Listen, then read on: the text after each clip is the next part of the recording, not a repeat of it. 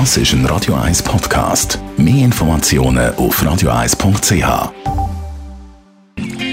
Die grünen Minuten auf Radio 1 wird Ihnen präsentiert von Energie 360 Grad. Machen Sie es wie immer, aber umweltfreundlicher. Mit den intelligenten Energielösungen von Energie 360 Grad. Trotz Klimadebatten und Greta-Effekt geflogen wird von Herr und Frau Schweizer munter weiter. Im Juni hat der Flughafen Zürich sogar steigende Passagierzahlen gemeldet. Jörg Sigrist fasst jetzt im Auftrag von der Umweltarena aber zusammen, wie gross die Umweltbelastung ist, wenn man mit dem Flüger verreist. Zum Beispiel ein Flug von der Schweiz nach Neuseeland und zurück produziert pro Person die riesige Menge von 8 Tonnen CO2.